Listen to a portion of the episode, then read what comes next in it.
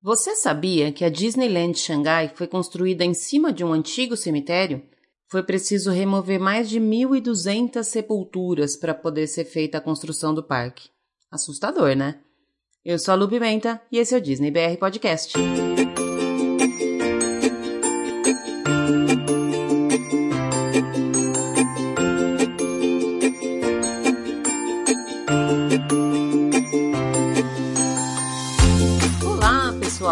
Dia, boa tarde, boa noite, boa madrugada. Sejam todos muito bem-vindos a mais um episódio do Disney BR Podcast.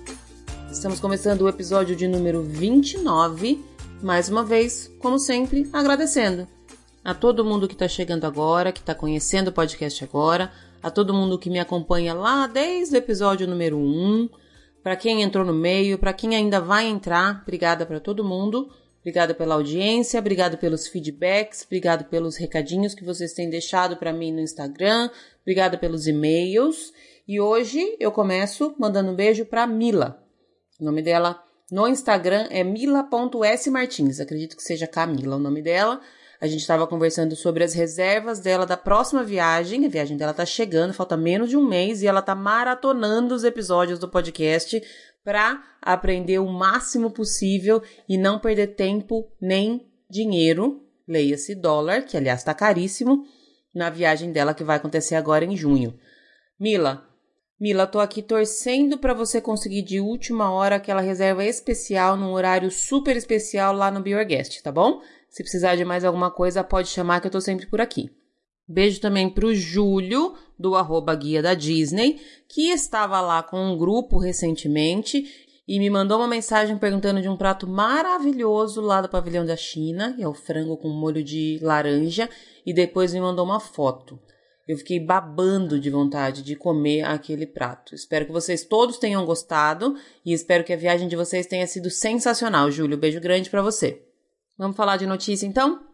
Não tem muita coisa, não. Eu separei umas três ou quatro notícias aqui só pra gente passar rapidinho e daqui a pouco a gente já entra no papo com a Renata, do www.parcaholic.com ou no Instagram, arroba siteparcaholic.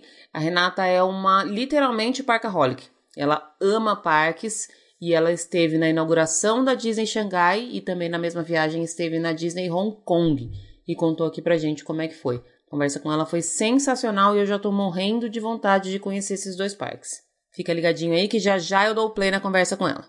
Enquanto isso, a gente fala de Disneyland Califórnia porque tá chegando, gente, tá chegando a inauguração da Star Wars Galaxy Z lá na Disneyland na Califórnia. Não sei se vocês viram, mas foi liberada uma foto esses dias da área com todos os cast members, todos caracterizados já com as roupas. Uma galera! Eu confesso que quando eu vi aquela foto, eu, eu fiquei espantada por ver tanta gente que trabalha. A gente sabe que existe um monte de cast member, a gente sabe que eles estão em todos os lugares, mas é diferente quando você vê todos eles juntos.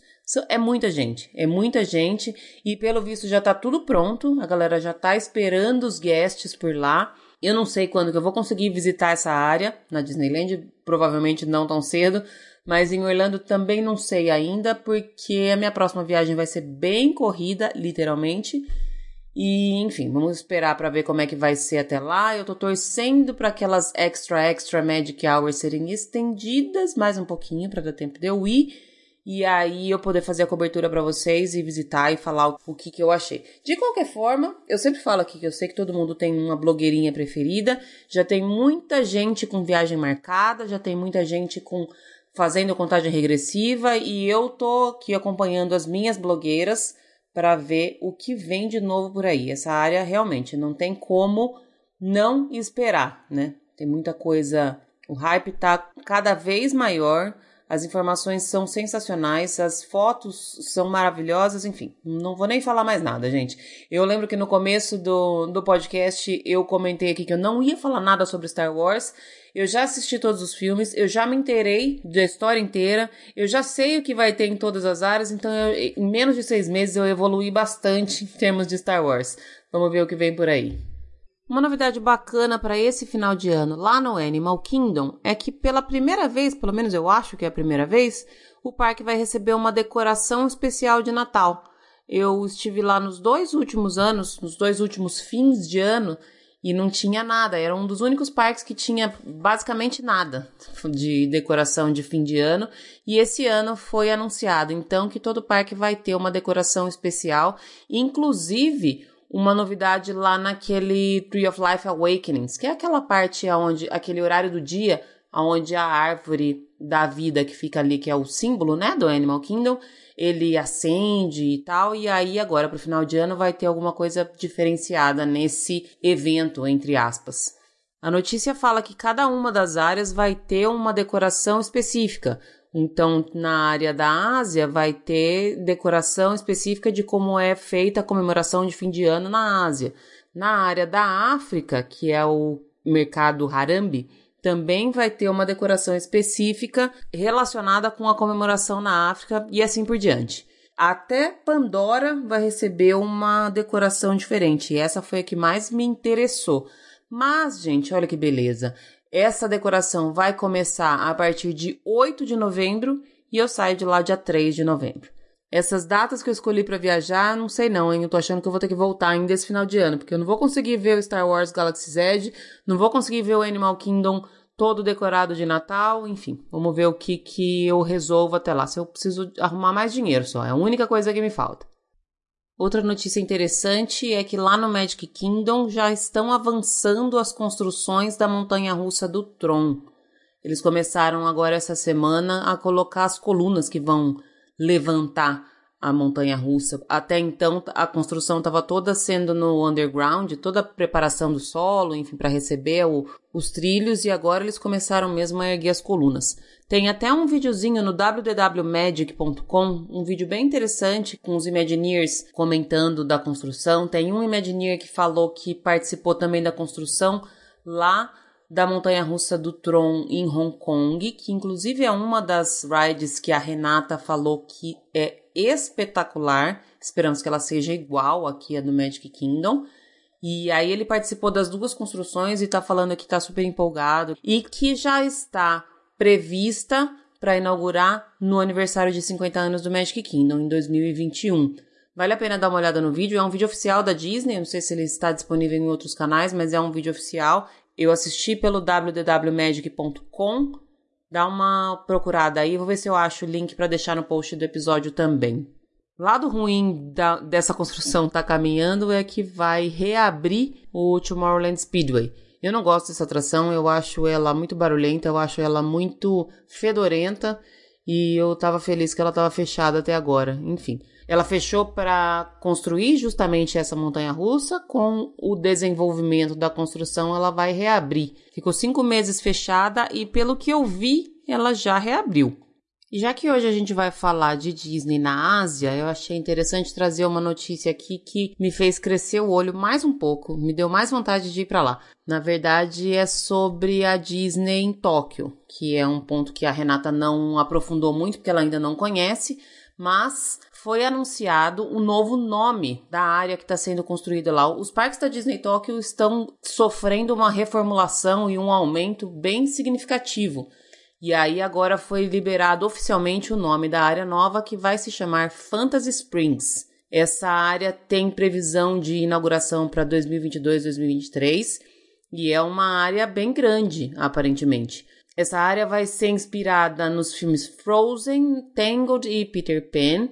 E pelas fotos conceituais, esse eu vi lá no Mickey Blog, é tudo muito, muito, muito legal. Parece que vai ter até umas cachoeiras dentro do parque. Enfim, essa área vai ficar no, no Tokyo Disney Sea. Lá em Tóquio são dois parques, o Tóquio Disneyland e o Tóquio Disney Sea. Eu falei que é, os parques de Tóquio estão sofrendo grandes mudanças e aumentos. Esse ano agora, ainda 2019, inauguram Soaring. Para 2020, eles têm a previsão de inauguração da área da Bela Fera. Vai ter uma ride do Baymax. Pensa a minha vontade de conhecer essa ride. E também um resort novo para 2021, que é com base na Toy Story. Eu ainda preciso achar alguém que já foi na Disney Tóquio para me falar sobre, mas eu acho que eu vou esperar esse monte de coisa nova que tá para vir por lá, porque olha, parece ser coisa bem legal e coisa bem diferente, né? Bem diferente do que se tem aqui pro lado de cá. Vamos aguardar para ver como é que se desenvolve e se realmente vão cumprir essas datas aí, porque tem bastante coisa nova para sair por lá.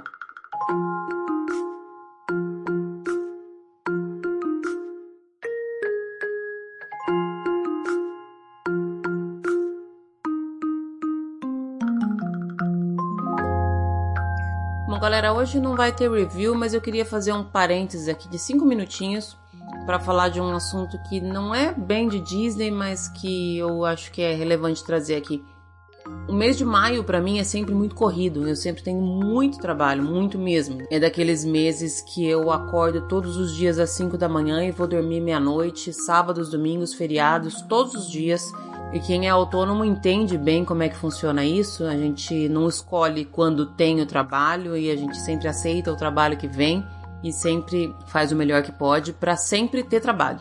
De qualquer forma, eu tava aqui nessa correria, nessa loucura, e aí eu resolvi tirar o final de semana inteirinho para ficar com a minha filha e participar da gincana que teve na escola dela. Foi realmente um final de semana inteiro que eu poderia ter adiantado muita coisa do meu trabalho. Sábado e domingo normalmente são os dias que eu realmente adianto a semana inteira mas eu não peguei em absolutamente nada de trabalho. Eu saí de casa no sábado com ela às sete e meia da manhã. Chegamos em casa, era sei lá, dez e pouco da noite. No domingo também. E foram dois dias em que eu me desliguei totalmente do meu trabalho e fiquei só por conta dela. E por que, que eu tô falando isso? Porque nem sempre a gente precisa ir pra Disney para trazer magia pro nosso mundo. Foi um final de semana super especial. Eu queria inclusive mandar beijo para quatro pessoas que provavelmente nunca vão ouvir esse podcast, mas que foram os líderes da equipe da minha filha nessa gincana: o João, Fabiano, Bianca e Karine. São quatro alunos que eu imagino que tenham, sei lá, por volta dos 15, entre 15 e 17 anos, estão no ensino médio e que carregaram uma equipe inteira nas costas. E eu me lembrei da minha época de gincana de escola foi muito especial para mim ter vivido esse final de semana com ela, ter conhecido algumas pessoas da escola dela e ter criado com ela essas memórias, quase que num tom de despedida já daqui do Brasil, que eu tenho certeza que ela vai levar para sempre na vida dela. Eu carrego as minhas lembranças de gincana até hoje. Então eu imagino que ela vai carregar também Queria deixar meu agradecimento para as pessoas que fizeram esse final de semana ter sido tão especial. Como eu falei, eu acho que elas nunca vão ouvir, mas vou deixar meu beijo especial para esses quatro alunos, para as mães e pais desses quatro alunos que fizeram de um tudo por conta dessa gincana. A gente não ganhou, a gente ficou em segundo lugar, mas é isso. Eu queria deixar essa dica. Nem sempre o trabalho é o mais importante. Às vezes você passar um final de semana no parque, um final de semana no cinema, no shopping, qualquer lugar que seja, junto com seu filho, mas junto de verdade, fazendo aquilo que ele quer que você faça, não apenas estando ali, mas querendo ir embora. Junto mesmo. Essas são as memórias que ficam. Essas são as lembranças que ele vai ter. E quando ele for fazer isso com os filhos dele, ele vai lembrar que você também fez isso com ele.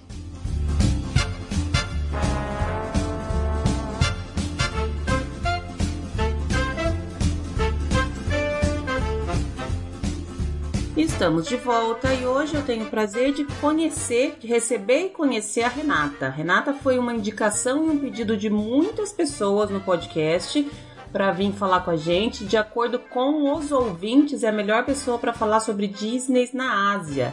Renata, muito obrigada pelo seu tempo, seja muito bem-vinda.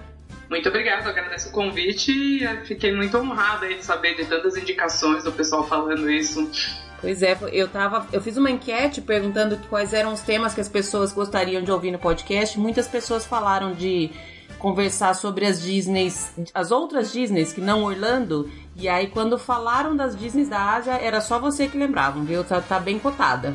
Ah, que bom, feliz. Dando certo o trabalho. Pois é.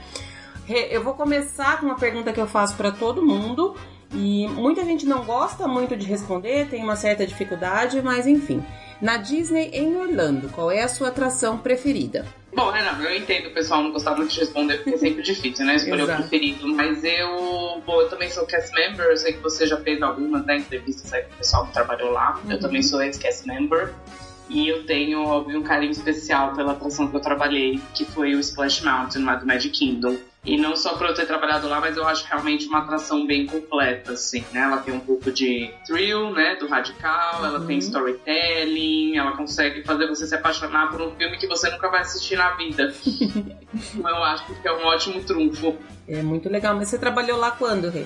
Eu trabalhei de 2000, entre 2005 e 2006, né? No programa da STB de fim de ano. Uhum. Então faz um tempinho. Eu até soube que depois de uns anos nem eles proibiram e não pode mais trabalhar em Thrill Rides quando você vai fazer esse programa de pouco tempo. Então eu dei sorte aí de poder trabalhar no Splash. Ah, que bom, porque é um, é um desejo de muita gente que entra para esse programa trabalhar nas rides que gostam mais, né? Exatamente, pois é, me dei muita sorte. Eu gostava já bastante do Splash, daí foi só unir útil ao agradável. Legal. E você falou que trabalhou lá em 2005, mas como é que começou a sua, a sua história com a Disney? Desde quando que, que você tem essa paixão? Eu acho que eu posso afirmar que você tem uma paixão pela Disney, né? Sim, com certeza. É, é, nossa, é até difícil dizer assim. Eu tava vendo ontem mesmo, por coincidência, é, na casa da minha mãe, estava vendo umas gravações antigas. Eu tava vendo a primeira vez que eu fui, em 89. Então tem uns vídeos da gente na, na MGM, né? Uhum. Como era chamada e eu falo até hoje. Pra mim também, pra, é MGM pra sempre, pra mim. Exatamente. Então eu tava lá no Disney Hollywood Studios seis meses depois que foi inaugurado, assim, então foi bem. Hum, isso faz tempo. Aí eu sempre tive uma relação muito forte com tudo de Disney, né? Os parques, como eu disse, eu tinha quatro anos nessa primeira viagem que uhum. eu fui. E eu já era. Eh, já assistia muitos filmes, fiz uma imersão muito grande. Meu pai trabalhava numa empresa multinacional, viajava muito para os Estados Unidos e trazia as fitas para a gente no original. Sim. Então, até inglês me ajudou a aprender, sabe? Uhum. Então a relação é muito forte. E aquela coisa, né? O dólar um para um, a gente ia bastante para Orlando. Aí logo eu pude conhecer a da Califórnia também, pequena, então foi uma coisa sem parar, assim. É difícil dizer quando eu comecei, acho que você tá, teve sempre comigo, Lu, desde o começo. Cresceu junto com a Disney, então. Exatamente. Qual, você já visitou todas elas, Renata? Falta só de Tóquio. Uhum. Foi uma escolha consciente, na verdade, que eu fiz quando fui para a Ásia, porque hum, é, fica aquela dúvida, né? Você fala, ah, que eu visito? Eu já sabia que eu queria para Disney de Xangai, já acho que falar mais disso. Uhum. Aí eu acabei escolhendo de Hong Kong porque eu não teria tanto tempo de viagem para fazer o Japão direito, sabe? Entendi. Então eu queria, eu vou ainda voltar lá fazer o Japão com calma e conheço super bem a Disney de Tóquio porque cubro bastante no, no, no, no meu site, nos meus vídeos e tem alguns colaboradores já foi e agora eu tô esperando também as Olimpíadas, né? Porque tá tendo bastante construção por lá, eles estão fazendo umas mega reformas, então agora eu vou esperar. Legal. Mais um ano. Bacana. E qual, qual que você acho, acho que você deve ser como a maioria das pessoas, mas vou perguntar do mesmo jeito. Qual que você visitou mais vezes até hoje? Olha, eu visitei mais vezes sim a de Orlando, uhum. mas mais por essa coisa da minha família, assim. Se eu for considerar a vida adulta, te falar que tem um empate aí entre Orlando, Califórnia e a Disney de Paris. Entendi. Então você tá, tá fora da média. Exato, felizmente. Gosto bastante de, de visitar coisas diferentes. E dá para responder se você tem alguma preferência por alguma ou também é difícil responder essa? Ah, é difícil, mas tem um parque especificamente que eu gosto muito, assim, então eu acabo dando uma vantagem para esse complexo, que é o da Califórnia. Tá gosto bastante de lá, porque eu gosto muito do Disney California Adventure. Uhum. É, acho que você já, já gravou, né? Uhum. Você tá aí com esse tour das Disney, imagino que já falaram da Califórnia, mas eu gosto muito da Disney California Adventure, eu gosto muito da Cars Land. Uhum. Muito do brinquedo da Cars Land principal, que é Radiator Springs Racers, não sei se vocês falaram dele no, uhum. no programa. Uhum. É, esse sim, é, acho que é um dos meus brinquedos favoritos de parques temáticos no mundo, então eu acabo pendendo um pouco pra lá. E eu acho o complexo lá muito delícia, você fica no hotel próximo, vai a pé. Eu adoro a sensação de você acordar e falar, ah, pra onde eu tô aqui? Ah, o Space Mountain, deixa eu seguir aqui o caminho, sabe? Legal, tudo pertinho, né? Exato, eu gosto muito dessa sensação, eu acho ela bem completa. Eu acho que várias atrações repetidas, a versão da Califórnia é melhor. Uhum. Splash é uma das poucas exceções, o de Orlando é o melhor, mas eu diria que eu tenho um gostinho a mais ali, assim, por pela Disneyland. Entendi. E você falou que é a sua ride preferida de todos os parques do mundo. Você tem uma coleção grande de parques. E para ser a melhor de todos, então ela tem um lugar especial mesmo no seu coração, hein? Tem, tem, tem. E olha, até hoje eu não conheço ninguém que foi e falou, nossa, você tá viajando, essa ride é horrível. não. Só no mínimo fala assim, caraca, é uma boa escolha, difícil. Sim. Bacana. Eu tinha falado, tinha separado uma, uma pergunta pra gente começar a falar da sua, da sua tour pela Ásia, pelas Disney de lá, mas eu queria antes só fazer uma introdução. Como é que você teve essa ideia? Como é que foi o seu planejamento? Como é que você chegou na, na, na ideia de falar assim, vou para lá? Como é que começou tudo isso de você ir fazer essa viagem lá para Ásia? Rê? Ah, então, é até é pergunta interessante porque foi bem isso, né? Assim, como começou? Porque eu vou ser sincera, eu nunca tinha pensado em ir pra China, não era um país do meu interesse. Uhum. Uh, bem preconceito besta mesmo, que acho que é o brasileiro sente, Sim. sabe? Uhum não acho que é o top 5 da Ásia que o pessoal pensa. E eu caí nesse ponto aí do vigário do preconceito que a gente tem. E aí eu comecei a ouvir falar muito sobre a Disney de Xangai. Quando começaram a falar que ia ter né, o parque, começaram a primeira. Eles fazem aquela foto tradicional cavando as primeiras coisas uhum. no parque. E eu comecei a ficar muito envolvida e eu devo até dizer meio consumida pelo assunto. É, na época eu tinha um Tumblr até sobre o assunto, falava muito sobre isso, sabe vício mesmo? Sei. Assim, é, uhum. Ninguém para de pensar. E aí começou a ficar uma coisa meio. tomou conta assim de mim. E aí na virada do ano eles demoraram muito para dar a data certa que ia ter a inauguração. E eu lembro certinho que foi meio na virada do ano eles falaram que ia ser em junho é, de 2016. E aí eu simplesmente falei, eu preciso estar tá lá. Eu acho que eu vou me arrepender muito se eu não for. Uhum. Eu acho que a gente não tem nenhum, e até hoje é verdade isso, não, a Disney não anunciou nenhum outro parque que está construindo, né? Uhum. Só reforma, tem criações, mas tem um parque. Eu falei, gente, eu preciso estar tá lá. Eu tava senti isso, assim, sabe? E aí eu comecei do zero a pesquisa, né? Porque por não ter nenhum interesse em ir pra, pra China, eu confesso que eu sabia muito pouco, né? Eu imagino, porque eu, eu, eu sei menos que pouco, na verdade. Aliás, vou aprender até mesmo sobre a Disney, de lá eu sei bem pouco. E entendo quando você fala de, desse preconceito, eu também nunca tive nenhuma vontade. Acho que assim, eu tenho uma, uma ligação com a Disney muito forte, mas para mim é ir pra Disney, não é ir pra China, entendeu? Era bem isso mesmo. E aí eu, bom, eu não falo uma palavra de mandarim, continuo não falando, tentei aprender algumas coisas e é muito difícil. Uhum. É, e eu fui sozinha. É, meu marido é super porcaholic também, que eu brinco, mas ele não, não podia ir por vários motivos. Então era eu três semanas na China sozinha pra ir. Foi isso. bem, bem louco, assim. Eu acho que uma coisa que é bom deixar claro pro pessoal, assim, que eu sinto um pouco, é que não é nem uma viagem e nem uma Disney para novatos. Hum. Conselho muito tipo, nossa, nunca viajei, vamos aí pra Disney da China, sabe? Uhum. É, uma viagem acho que eu até consigo entender, mas uma Disney para novatos, por que não? Tô fugindo da. Tô, tô seguindo a sua, a sua linha de raciocínio, fugindo um pouco do roteiro, tá bom?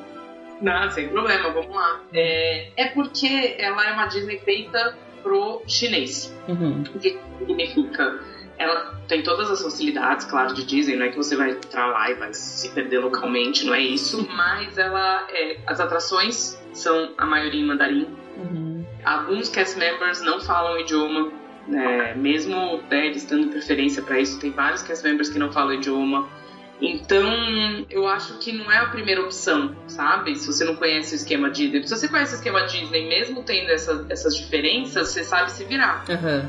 Lá não. Então eu, eu não recomendo, assim. E é, é, difícil de chegar, né? Assim, tem um metrô específico, mas é uma cidade super caótica. Uhum. Eu em São Paulo, e tem uma pegada São Paulo, mas é muito caótico. Assim.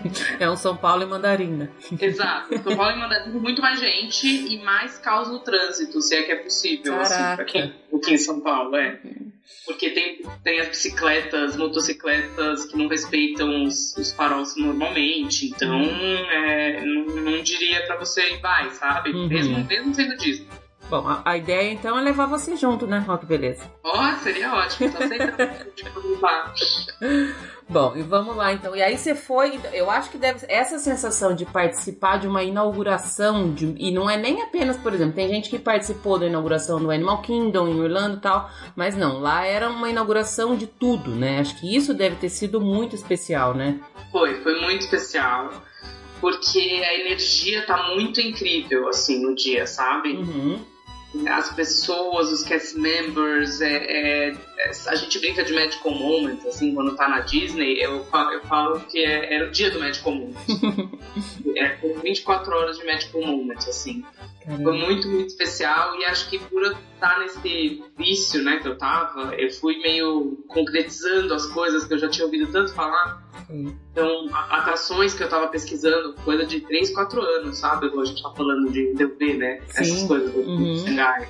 O Piratas do Caribe foi uma atração que, que foi falada muito desde o começo, então eu vi todo o desenvolvimento dela online, daí você tá lá e sentir aquilo com um monte de pessoas pela primeira vez foi, foi realmente assim incrível. Deu muito trabalho, Hum. é, foi difícil, os ingressos esgotaram super, super rápido, eu tive que garantir, né? É, era um trabalho extra, né? De você garantir o lugar na inauguração, né? Aham. E, mas valeu a pena cada segundo, assim. Imagina, eu já tô arrepiada aqui de ouvir você falar e imagina você vivendo tudo isso. Eu sempre falo que uma, uma viagem pra Disney, ela dura muito mais do que só o tempo da viagem, né? Ela dura todo o planejamento, enfim, é uma, uma viagem que se, se duvidar dura um ano, mais ou menos. E esse seu planejamento, pelo que você tá me falando, durou quase 3, três 4 anos. Então foram 4 anos de viagem praticamente, né? Sim, é bem isso mesmo. Nunca tinha pensado nisso, mas é, é só culminou naquele momento. Mas eu tava vivenciando aquilo de alguma maneira já há 3, 4 anos. Bacana. Vamos falar de como é a estrutura lá. É, eu não, como eu te falei, eu não sei absolutamente nada. Eu vi alguns vídeos, eu vi o seu vídeo, que aliás eu vou deixar linkado depois, maravilhoso o vídeo, adorei. E vi fotos, enfim, mas eu nunca cheguei a pesquisar porque nunca foi um destino que estava ao meu alcance de ir. Vontade eu tenho, mas ele não chegou no meu alcance ainda. Lá é um parque só, É um parque só, tá? ele é bem grande. Uhum. Ele é o que a gente chama de parque estilo Magic Kingdom, né? Todas as Disneys do mundo, um dos parques do complexo é esse parque estilo Magic Kingdom, que é o que a gente chama de tem um castelo no meio, as áreas ficam em voltas, né? O castelo com hub né, no meio, as áreas ficam em voltas, algumas áreas se repetem. Uhum. É, lá, por coincidência, também duas delas a gente conhece bem, que é Fantasyland e a Tomorrowland, né? Uhum. Então, Então e ele. tem hotéis, tem um centro de compras, é bem parecido com a estrutura depois que a gente vai falar um pouco do Hong- de Hong Kong. As duas, os dois complexos de lá parecem nesse sentido. Tá. Então ele tem essa estrutura de você chegar, tem uma Main Street, olha lá no final tem um castelo, todo esse, esse basicão tem lá. É, eu diria que é isso, mas tudo isso sempre com umas mudanças. Então, Uhum. por exemplo, tem uma entrada que você entra e aí não é a Main Street. Hum, É a, é a Mickey Avenue que eles chamam. Então é uma cidade toda do Mickey. É como se fosse uma pegada de Main Street que a gente conhece dos outros parques. Uhum. Só que como eles, eles identificaram que o público chinês isso era muito distante, né? Entendi. Eles até na, Disney de Hong Kong tem, mas ela é um pouco mais internacional, né? Hong Kong é a cidade. Uhum. Eles acharam que era um conceito muito estranho. Se você parar pra pensar, é, né, Luke? É tipo a Sim. cidade pequena da virada do século que o Walt Disney frequentava. Sim, é Então- muito, é muito um conceito bem americano mesmo isso, né? Tá. Então eles fizeram essa pegada de cidade pequena, mas é tudo do Mickey. Então é bem legal, assim. Tem a sorveteria do Donald, tem um monte de coisa do Tic Teco, daí tem o espaço da Minnie, uma loja que é de doce. É bem legal, assim. Bacana. Bem bacana. Uhum. E a outra mudança é que nesse hub, é um hub também, só que o hub ele foi muito ampliado e ele virou uma área. Ah, Então chama. Gardens of the Imagination Uhum. e ela é uma área na frente do castelo. E Certo. por, por a gente diz área, significa que tem restaurante, significa que tem atração. E uma coisa que é interessante é o brinquedo do Dumbo fica nessa área. Ele não fica na Fantasyland. Então ele fica na frente do castelo. Que legal. Então é um detalhe besta, né? Que tipo, sei que outras pessoas não ligam, mas acho que o que o seu público Sim. já se identifica mais com isso é uma coisa que chamaria atenção, né? Tipo, Uhum. nossa, o que esse Dumbo fazendo aqui na frente do castelo? Tá fora do lugar que a gente conhece ele, né? A outra coisa também que já chama atenção é que a Tomorrowland fica pra esquerda e não pra direita quando você olha o castelo. Hum, contrário. Todas os Tomorrowlands ficam pra direita, né? Então também é uma coisa que se você é um pouquinho fã, você já, nossa, como assim, né? Isso tudo, Lu, imagina assim, um escopo muito grande, ou seja, avenidas largas, muito tempo de caminhada, é tipo Magic Kingdom pra mais, assim. Entendi. Porque há muita gente, né? Tudo lá é muito cheio Uhum. na China. Então, a ideia é que eles fizeram um espaço bem ampliado para você não ter esse problema de ir trombando com as pessoas, né? Certo. E mesmo assim acontece quando você. Eu imagino que nesse dia da inauguração devia estar super cheio, né? Então, isso foi uma coisa engraçada que aconteceu, assim, é, eu até menciono rápido, assim, no, no, vídeo. No começo do dia tava mais vazio, eu acho que tinha muito convidado VIP ainda. Sim. Do que aconteceu da manhã. E aquela coisa, né? O convidado VIP vai ver uma atração aqui, outra ali. Por exemplo, a CEO da Pepsi tava lá. Uhum. Porque eles fizeram uma parceria inédita na Disney, né? Todas as outras são Coca e lá é Pepsi. É a única lá, né? Que é Pepsi. Então você imagina que ela não é uma pessoa que vai ficar, ai, preciso ver todas as atrações. imagina a agenda da CEO da Pepsi. Ela deve ter ido, dado a cara, visto uma atração e indo embora. Uhum. Então no começo tava vazio e eu consegui um monte de atração rápido, assim, cinco minutos de fila pro Tron, cinco minutos de fila pro Piratas do Caribe. Aí no final do dia foi enchendo. Entendi. Então foi, dei, sorte. Aí eu fui no segundo dia, né? Obviamente eu aproveitei pra ir dois dias, já que eu tava lá. Uhum. Aí no segundo dia já deu pra sentir um gostinho, assim, né? Mais higiênico, tá? Entendi. O que, que você achou? Você falou dessas mudanças de estrutura, mas no geral, o que, que você achou que foi a coisa mais diferente de todos os outros parques que você já tinha ido, de todos os outros parques Disney? O que, que te chamou atenção? Eu acho que o que chama atenção mesmo é o castelo.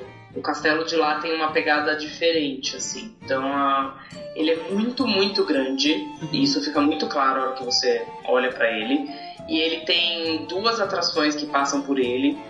Então, você fica mais tempo nele, sabe? Você uhum. fica curtindo mesmo ele. Isso é uma coisa que acho que todo mundo que vai a primeira vez sente um pouco de falta, né? É, porque no fundo, no fundo, não tem o que fazer no castelo, né? Na verdade. É, acho que todo mundo dá, dá assim, nossa, dá uma desapontadinha, assim, né? Aí tem um, claro, tem um restaurante lá no Magic Kingdom que ajuda nisso, mas eu acho que foi a primeira coisa que eu, tipo, nossa, que legal eu poder curtir esse castelo, sabe?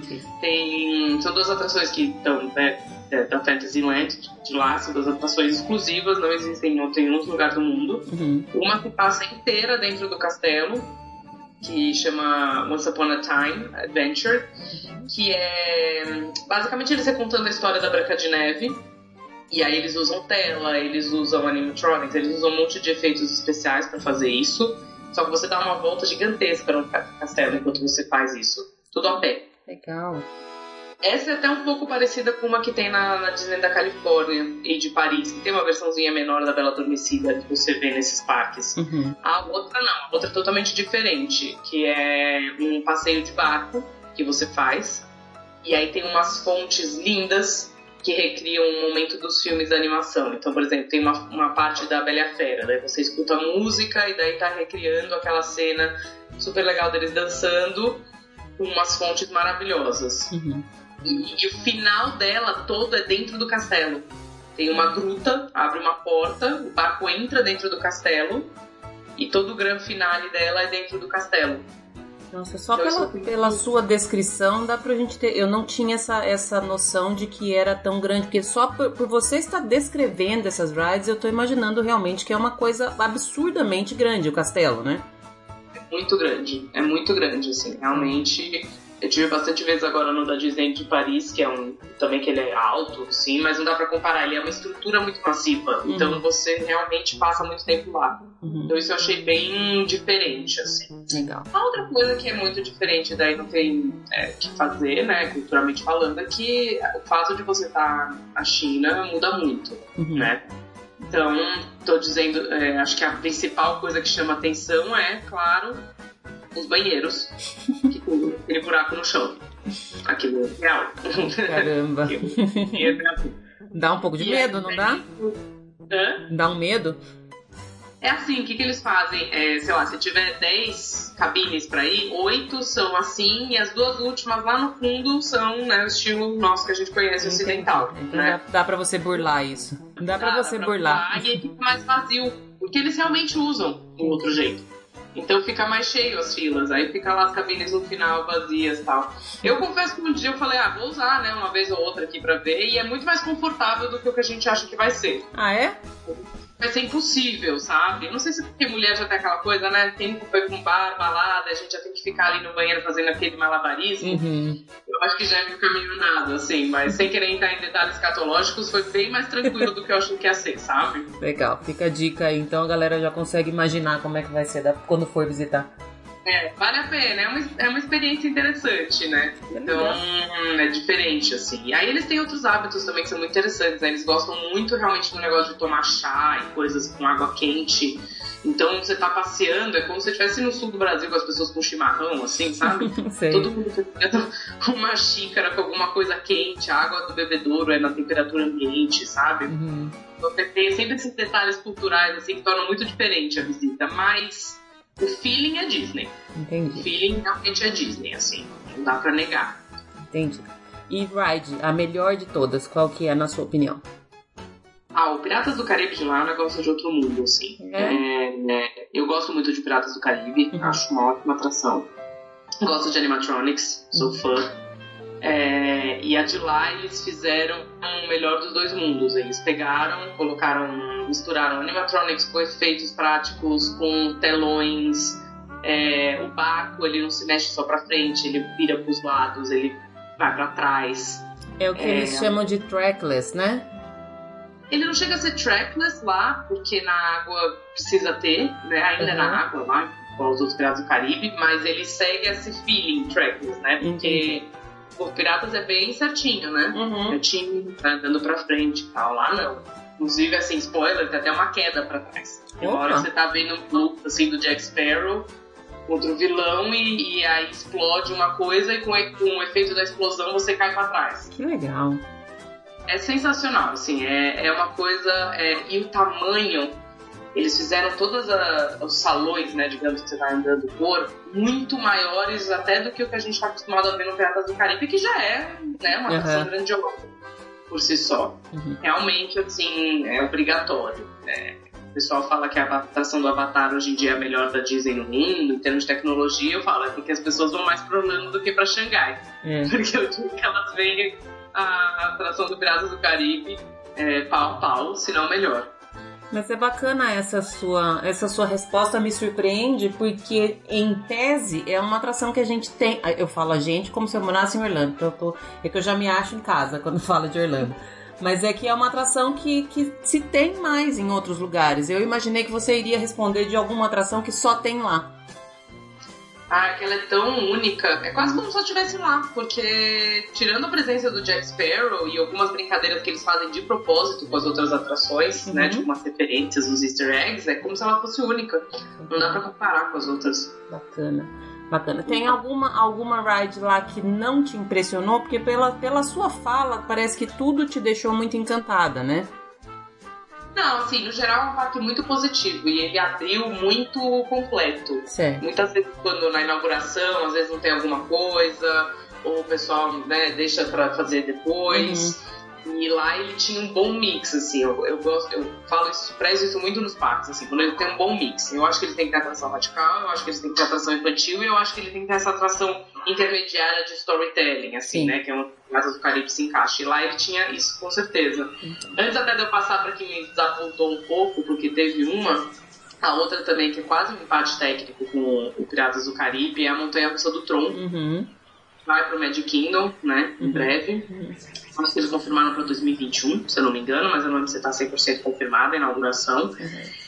Que é uma montanha russa espetacular, assim. Eu sou fã de montanha russa com storytelling. Eu Sim. não gosto de montanha, montanha russa, sabe? Uhum. Flex. É, a gente até vai, se diverte, mas eu prefiro com storytelling, uma coisa mais Expedition Everest. Sim. E a do Tron é, assim, espetacular. Você pode nunca ter assistido o filme, nem saber do que se trata, né? Nem sei o que é Tron, e assim, é muito legal, porque é todo um visual neon futurista e você senta numa moto. Uhum. A sensação de você ir numa moto é muito diferente. O vento vem direto na sua cara. Ela começa com uma aceleração. Então você imagina aquela sensação gostosa de aceleração, né? Que eu gosto, pelo menos, Sim. no começo. Só que você sentado numa moto. Uhum. Sabe? É muito, muito legal, assim. Essa então... já, já ouvi bastante comentário, já vi alguns vídeos também, e já o que eu ouço é exatamente isso, essa sensação de estar tá na, na moto dá, entre aspas, uma sensação de menos segurança, porque você não tá preso, você não tem muitas coisas ao seu redor, né? Exato, exato. Você tá solto na parte da frente, se parar pra pensar. Uhum. A trava fica nas suas costas. Uhum. Você não pensa, né? É bem isso. Você não, não parece que você tá, na verdade. Legal. Bem maravilhosa. E é um parque, então, com certeza, para fazer em pelo menos dois dias, né, Ren? Não dá para fazer em um só. Eu acho que ele é cansativo em dois dias pelo tamanho, sabe? Uhum. É, de novo, como ele é muito extenso e você anda muito, uhum. e eles tiveram também o cuidado de deixar bastante coisinha assim, a área bem desenvolvida, sabe? Então a área do Piratas do Caribe é uma área de pirata. Tipo, Treasure Cove, uma área inédita só sobre o mundo de piratas. Uhum. Ela é recheada de detalhes. Tem dois barcos para você entrar e mexer lá dentro. Entendi. E sabe, coisas interativas, não, não como uma atração mesmo, assim. Uhum. Então é um parque, se, se você for só pra fazer, ah, papo fazer as atrações, check, correndo, talvez dê um dia, mas você vai sair bem cansado e vai perder uhum. coisa. Entendi. Eu recomendo dois sim. Legal. Eu já, já tô com, com uns decolar da vida aberta aqui, procurando passagem pra lá. Eu sou, eu sou desse tipo, eu sou super influenciável. É, essa parte até é legal comentar com o pessoal, porque é uma coisa também que super me surpreendeu quando eu fui, que é a China não é um destino caro. Se você consegue um desconto numa passagem, se você consegue uma passagem boa, e eu vou te dizer que eu consegui na época, uhum. é, é um país muito barato. Ao contrário do Japão. O Japão é muito Sim. caro. Uhum. Então esse é o problema que o pessoal sofre quando vai para lá. E ele é realmente uma mudança muito cara. Mas a China não, hospedagem é barata, alimentação é barata. Metrô, você compra um passe de três dias para usar ilimitado a linha de Xangai, que é maravilhosa, que vai para todos os cantos. Se eu não me engano, acho que era 35 reais. Nossa, é barato mesmo. Então, assim, você garantindo uma passagem boa, um preço bom, e tem opção, tem Air China, dá pra ir pro Canadá, dá pra ir é, pela Europa, uhum. você lá não gasta muito. Então eu, eu, super recomendo assim pro pessoal ver com, mais, com melhores olhos, Sim. sabe? É, é quebrar esse preconceito mesmo, né? Que a maioria das pessoas tem. É, exato. E você... Mas só puxando que eu lembrei que você perguntou, aqui me dá contou um pouquinho das atrações. Uhum. É, acho que foi mais uma questão de expectativa mesmo. Acho que eu tava com expectativa lá em cima é que tem uma. A gente eu brinco muito falo das montanhas da Disney, né? Eles uhum. gostam de colocar montanhas nos parques, né? Tem uma montanha lá linda, maravilhosa, super bem feita. E tem um brinquedo de boia, aquelas boionas grandes Sim. que molham, caramba. Uhum. E eles falaram que ia ter um super storytelling e que ela não ia ser só um brinquedo de boiona, sabe? Que você realmente né, ia ter uma história por trás. E ele é super bem feito, sim, a boiona tal, é divertido, tem um a ideia é que você tá num lugar que era frequentado por uma tribo antiga, e aí tem um bichão, o equivalente do Yeri do Everest. Uhum. E e ele realmente aparece, ele é gigantesco, ele é de animatronics, super assustador. Uhum. Mas não era tudo isso, sabe? Ainda é um brinquedo de boiona que molha muito. Entendi. E aí ali no meio acontecem umas coisas diferentes. Entendi. Eu só sabia do storytelling todo porque eu pesquisei muito sobre. Uhum. Tipo, não é que tem coisas na fila ou alguém te falando ou placas durante a caminhada, sabe? Entendi. Então eu fiquei tipo, hum, não foi ainda aqui que conseguiram consertar o brinquedo de boiona só molha. Ainda não foi dessa vez, então. Exato. Você falou de, da questão de hotéis. Como é que funciona a hospedagem lá? Tem resorts da Disney, tem, tem hotéis perto. Como é que funciona isso, Rê? Então, isso é um pouquinho mais. Essa parte chatinha só na hora da pesquisa. Assim. Tem dois hotéis da Disney. Uhum. É, um, é um esquema que eles fazem meio básico, né? Tem sempre um mais caro e chiquinho, Sim. uma pegada vitoriana e um mais voltado para, sei lá, animação infantil, né? Lá no caso é do Toy Story. Certo. É, quando eu fui, apesar da China ser barata, é aquela velha história, né? O parque da Disney é sempre acima do preço que você consegue na cidade, uhum. né? Mesmo esse mais barato. Então, e ele tava bem lotado, então eu acabei não conseguindo ficar nele. Certo. Né? A, eu fui visitar, os dois são muito legais. Uhum. Ele não é walking distance, você pode caminhar. Legal. Um pouco mais perto do que o outro, mas dá super para caminhar. O, o, mais chiquinho, você vê o, o show de fogos, é super bacana. E aí o problema é que na região não tem outras opções. É meio isso. Ah, tá. Então os próximos da Disney são os, os resorts da Disney. É, e é isso. Entendi. Não tem outras opções, é difícil. Então, o que eu aconselho, é, como Xangai é uma cidade muito legal, eu acabei gostando demais de Xangai, assim, voltaria fácil, até sem Disney. É, eu, eu aconselho, já que vai ter que ficar fora, ficar fora, se não ficar, né, por exemplo, nesse Toy Story, ficar no centro da cidade. Porque daí você pega os seus dois dias de Disney e pega mais uns dois, três dias de cidade e fica. Tem uma praça do povo que chama bem no centro de Xangai. E aí já fica lá. Vai demorar uns 35 a 40 minutos de metrô, mas você vai direto, uhum. né? Nas baldeações. Tem uma estação própria da tá. Disney. Ela chama Shanghai Disney Resort. Então não tem muito como errar. Uhum. O, o, metrô é muito bem sinalizado, todas as estações têm em inglês certinho, então Legal. você consegue se virar bem. Uhum. É, mas assim, como eu comentei, não é para novatos, né? Eu sei que tem pessoal que não tá tão acostumado a fazer, ter cavalo de ação, ir, se jogar. Por isso que eu falo que ao mesmo tempo é fácil, mas é bom ter um pouco de jogo de cintura. Sim. Né? Tem que estar tá mais viajado, né? Tem que ter mais rodagem é. em outros lugares, talvez. Exato. E aí eu fiquei no hotel que era mais uma pegada chinesa mesmo. Então, de repente, se você não tá tão acostumado, recomendo pagar um pouquinho mais, ficar numa cadeia americana, que tem um milhão de opções, todos, né? Hilton, uhum. Hyatt, tipo, todas as vezes que você pensar, tem a versão lá de Xangai. Pode ser também uma, uma boa. Uma, uma saída, né? Uma alternativa. Entendi. Bom, e aí você falou que foi também na, na Disney de Hong Kong, né? Isso. Foi nessa mesma viagem? É, então, como eu comentei, eu tinha uns dias a mais, né? Eu ia fazer Xangai e fui pra Pequim pra aproveitar a viagem. Uhum. E aí eu falei, bom, Hong Kong é uma cidade que daí sim dá pra fazer. Eu tinha tipo 5, 6 dias. Eu falei, ah, prefiro ir pra lá do que ir pro Japão. Certo. Né? É um parque só, faço dois dias super bem feitos lá. E a Disney de Hong Kong, ela é assim, ela não é incrível. Uhum. Ela não é a melhor Disney, fato. Mas ela tem duas das melhores atrações do mundo. Olha.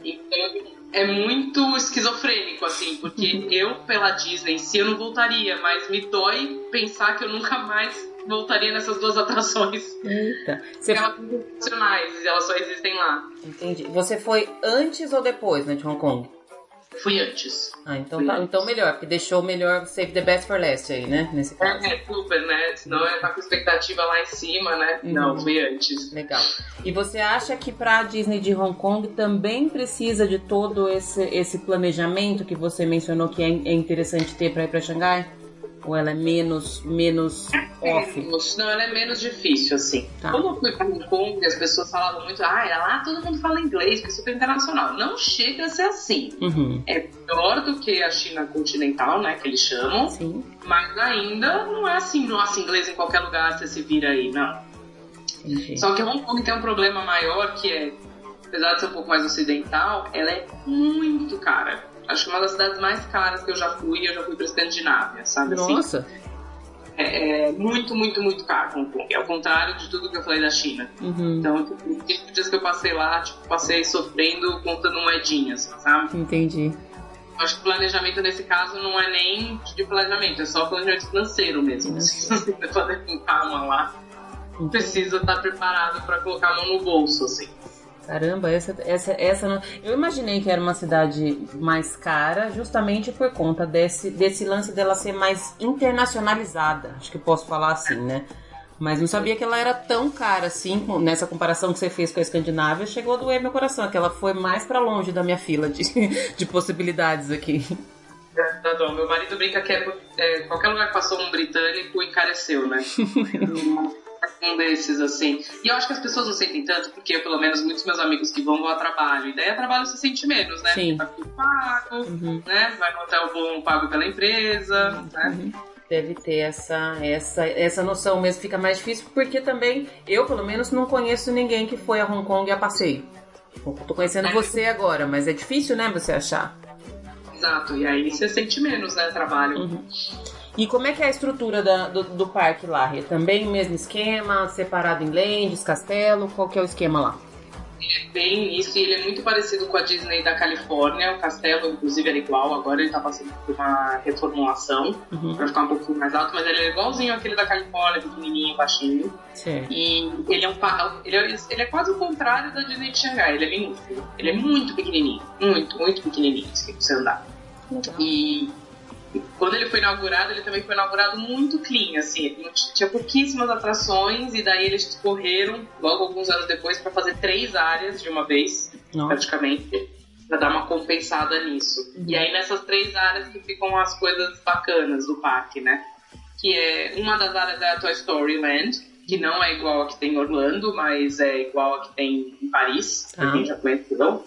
Mas tem brinquedos legais, a pegada é a mesma. Tá encolhido no quintal do Andy, então tudo fica maior, só que os brinquedos são outros. Não tem a montanha russa de Orlando, né, uhum. por exemplo. As outras duas áreas, é, uma é uma estilo Frontierland, só que ela tem outro nome, mas é bem pegada Velho Oeste e uhum. tal. E lá tem uma montanha russa maravilhosa, que é essa montanha russa exclusiva, que é, assim, uma das melhores atrações da Disney no mundo. Ela tem um nome gigantesco, vamos ver se eu consigo lembrar de cor, que é o Big Grizzly Mountain Runaway Mine Cars. Nossa! É, eu não entendo esses nomes.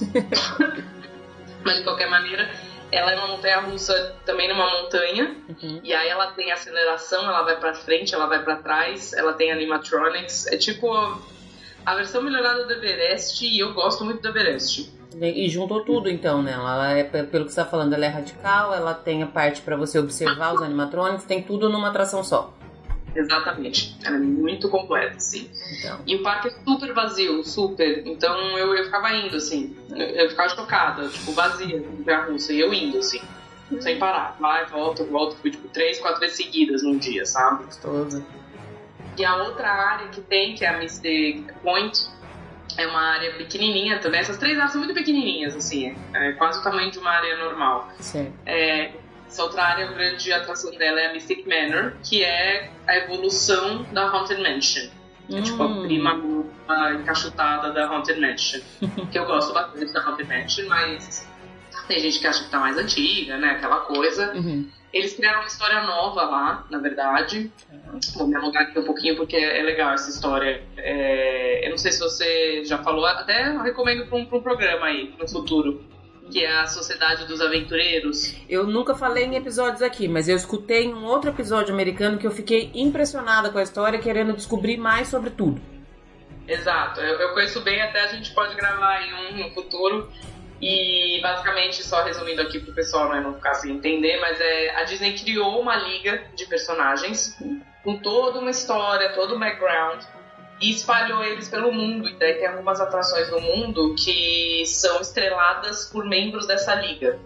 É como se fossem uns caras tipo Indiana Jones, só com um perfil bem aventureiro, excêntrico, cada um do seu jeito, assim. Uhum. E um deles é o, a estrela da atração da, da Mystic Manor lá em Hong Kong, Basicamente, ele é um colecionador que passou o mundo viajando, colecionando artefatos. E ele tem um macaquinho, o Albert, que é a coisa mais fofa do mundo, que é tipo, vive na casa com ele. Sim. E ele descobriu um artefato que diz que é amaldiçoado, que quando você encosta nele vai acontecer alguma coisa, e ele fala pro macaquinho, não encosta. Uhum. E obviamente o Albert é levado, ele vai lá e encosta. E aí, o que esse artefato faz? Ele faz todos os objetos da casa ganharem vida. Olha. Então, todos os artefatos loucos que, que esse explorador colecionou no mundo e você tá lá para visitar, né? A ideia é que você tá tipo no museu, assim, né? Uhum. Visitar, tomam vida. É sensacional, assim. Os efeitos especiais são incríveis. E aí sim ela usa aquela tecnologia que você comentou, trackless. Uhum. Os carrinhos de Dark Ride e você não sabe pra onde você vai. Dependendo de qual carrinho você entra na ordem, você anda por um pedaço da casa diferente. Ah, que legal! Muito sensacional. Ela tem uma trilha sonora super catchy, assim, você sai cantando depois. O macaquinho é fofo, eles aparecem, tanto ele quanto o dono dele aparecem em animatronics. Uhum. É incrível, assim, o, o grande finale dela é um daqueles que, tipo, nossa senhora, como eles fizeram isso, sabe? Sim. E a casa é linda, assim, depois o pessoal dá um Google, procura pela Mystic Manor, é uma mega mansão, daqueles, né, aquelas coisas que só a Disney consegue fazer. Uhum. É maravilhoso, assim. Também, assim, zero fila, parque vazio, você entra, vai um milhão de vezes e só tem lá. Dá, dá uma dó de pensar de não ir mais nessa atração, porque as duas são incríveis. Eu já tinha visto fotos dessa atração, já tinha ouvido falar que ela é, ela é uma Haunted Mansion, mas no fundo, no fundo ela não tem nada a ver com Haunted Mansion nenhuma, né? Nada, é só casa, é uma casa uhum. e tem essa ideia das coisas lá dentro se mexendo, mas não, não é aterrorizante, né? Uhum. Não é pra uhum. ser assustadora, nada. Legal. E você tá falando bastante que, que você achou super vazio. Você tem ideia de por que, que é um parque vazio assim, Rê? Ele, ele é um parque meio zicado. Ele, ele, desde o começo ele teve problemas, assim, o histórico da, de Hong Kong, ela nunca deslanchou e eu acho que o fato deles terem inaugurado agora Disney Xangai não ajuda, né? É, porque tá muito próximo, é. né? Mas ela nunca decolou, o, governo tentou ajudar, por isso que até eles fizeram essas três áreas novas, uhum. é, mas ele nunca realmente pegou no público, ela nunca teve um alto, sabe? Entendi. Então, é e você literalmente sente, assim, tipo, ele é vazio, todos os vídeos que eu vejo, todas as pessoas que eu conheço que vão, nunca ninguém reclamou, sabe? Não, cheio de dia, não tá, não tá. Que coisa, que eu vou até dar uma pesquisada, ver se eu, se eu aprendo um pouco mais sobre isso, porque eu também não sabia dessa, dessa informação. É. Como, como, eu te falei no começo, eu tenho muito pouca informação sobre, sobre os parques de lá, porque talvez por eu não ter ainda tido nenhuma nem oportunidade próxima de programar, de ir, eu nunca pesquisei sobre. Eu, eu sei que elas têm muitas coisas diferentes, mas mais como você falou no início, no sentido da cultura em si. E, e eu não, não sabia que, ela, que, que esse era um parque vazio e que não tinha dado tão certo assim. Não, é, deu muito pouco certo. Até essa entrada aí, que o pessoal começa a entrar muito no específico, mas é, aí você começa a ver todos os motivos, assim, financeiro, quanto que era pra ter gasto, e aí quanto que acabou gastando. Uhum. É, você entra, tem todas umas explicações mais profundas, sabe? Uhum. Entendi. E lá também, como é que é o esquema de resort? Também tem resort Disney, também é fácil, dá para chegar de metrô, é tudo tranquilo, qual que é o esquema lá? Também dá pra chegar, é uma pena. Na verdade, assim, outro dia eu tava até falando com uma amiga lá, ah, aqui é tão bom, ela tava na, na Disney de Tóquio, né? Uhum. bom, você chega de metrô, eu falei, amiga, na verdade, as únicas Disney que você não chega de metrô são as dos Estados Unidos. as outras não chega de metrô, só nos Estados Unidos que inventaram isso. Né? É, culturalmente falando, mas é uma outra discussão. Mas a Disney de Paris tem a própria estação, a de Hong Kong, a de Xangai e a de Tóquio. Uhum. A de Hong Kong é muito bonita, inclusive, assim, o trem é todo tematizado, é, porque é uma linha que bifurca da linha, de uma das linhas principais, uhum. então é só pra Disney. Entendi. Então, tipo, o negocinho onde você pega no metrô pra segurar se você tá em pé em formato de Mickey, tem umas estátuas espalhadas dentro do vagão, você chega numa estação toda maravilhosa, ele é, é muito legal, você já chega no clima, assim, sabe? Uhum. Uhum. E é tudo walking distance da estação até a entrada do parque. Tem um tem hotel também lá para ficar, uhum. mas eles também são mais, bem mais caros. E numa cidade onde a hospedagem é muito cara, lá realmente é quase impossível ficar no hotel da Disney assim. Uhum. E o que não tem lá que é interessante é que ele não tem um centrinho de compra como nos outros. É o único resort que eu, que, eu fui, que, né, de todos na verdade, que não tem alguma coisa, né? Cada lugar chama do nome, né? Uhum. Disney Springs, Disney Village. Mas lá não tem. Então você chega, tem uma entrada, daí você vai andando, tem umas fontes, mas é meio isso, assim. Entendi. Sabe? Acho que até eles mesmos já sabiam que era tudo muito caro, não ia nem dar pra colocar coisa para vender ali. É, Eu não sei, é bem isso, do perfil, tem essa coisa também de eles iam investir uma quantidade e acabaram investindo menos, então acho que né, foi uma das primeiras coisas que devem ter cortado, né? Uhum, Porque uhum. em vez de uma atração dentro do parque, né? Uhum, entendi. Falando das duas agora, tanto de Xangai, de Xangai quanto de Hong Kong, como é que é o sistema de, de Fast Pass? Existe alguma coisa nesse sentido? Existe. A de Hong Kong é Fast Pass normal, como era antigamente, Fast Pass de papel. De papel. Né, né, pra quem chegou a pegar essa leva em Orlando e ou nos outros parques. Uhum. A Disney de Xangai, quando eu fui, era só Fast Pass de papel. Hoje em dia eles têm vários sistemas. É, eles não chegam a ter a pulseira, né, Magic Pad, como em Orlando, uhum. mas eles têm até um sistema pago, que é alguma uma coisa que a Disney está começando a colocar, né, ao redor do mundo. Uhum. Então, aí tem vários preços, mas normalmente esses sistemas pagos são você paga para ir uma vez, né, em cada Sim. brinquedo sem fila. Resumidamente é isso. É, uma coisa que eu acho muito legal que eles têm na, na Disney de Xangai, isso já tinha quando eu fui, é que o, brinquedo, o Fast Pass de papel, que quem foi em Orlando lembra que e quem foi nas outras, você tem que andar até o brinquedo, né? Sim. E essa uhum. é a desvantagem, né? Tipo, você vai até lá para pegar com outro horário. Uhum. Lá tem isso também, só que ele fica tipo num hubzinho da área. Então, por exemplo, na Fantasyland tem um, uma casinha uhum. e aí tem todas as atrações lá. É, todos os festivais das atrações lá, desculpa. Então você consegue ver já tudo, assim. Ah, ele fala que horário vai ser para cada atração no mesmo espaço e você não precisa andar até a atração, sabe? Ele fica mais próximo da entrada. Ganha tempo né? de não precisar caminhar até o, até o a ride. exato. E você tem uma noção melhor. Uhum. Eu lembro muitas vezes de eu estar lá e falar, ah, eu queria pro Peter Pan, mas o do Peter Pan vai demorar 5 horas pra sair o Fast Pass, né? Uhum. Eles põem lá o horário do próximo. E aí a, a mina dos Sete Anões tá próximo do Fast Pass. Entendi. Então eu vou pegar aqui a mina dos Sete Anões, correr o risco, depois eu pego o Peter Pan, sabe? Uhum. Te dá um panorama melhor de tudo. Entendi. Nas duas é assim ou só na de Xangai? Não, só na de Xangai. Na de Hong Kong é bem, entre aspas, atrasado nesse aspecto. Uhum. Só tem o Fast Pass tradicional, papel, vai lá e pega. Só no dia, não tem nada de pegar antecipado, nada disso, né? Nada disso, bem poucas atrações e. Mas assim, de novo, é mais vazia, né? Então Sim. você acaba realmente usando menos. Não faz muita diferença no final das contas, né? Tá. E restaurante, Rê?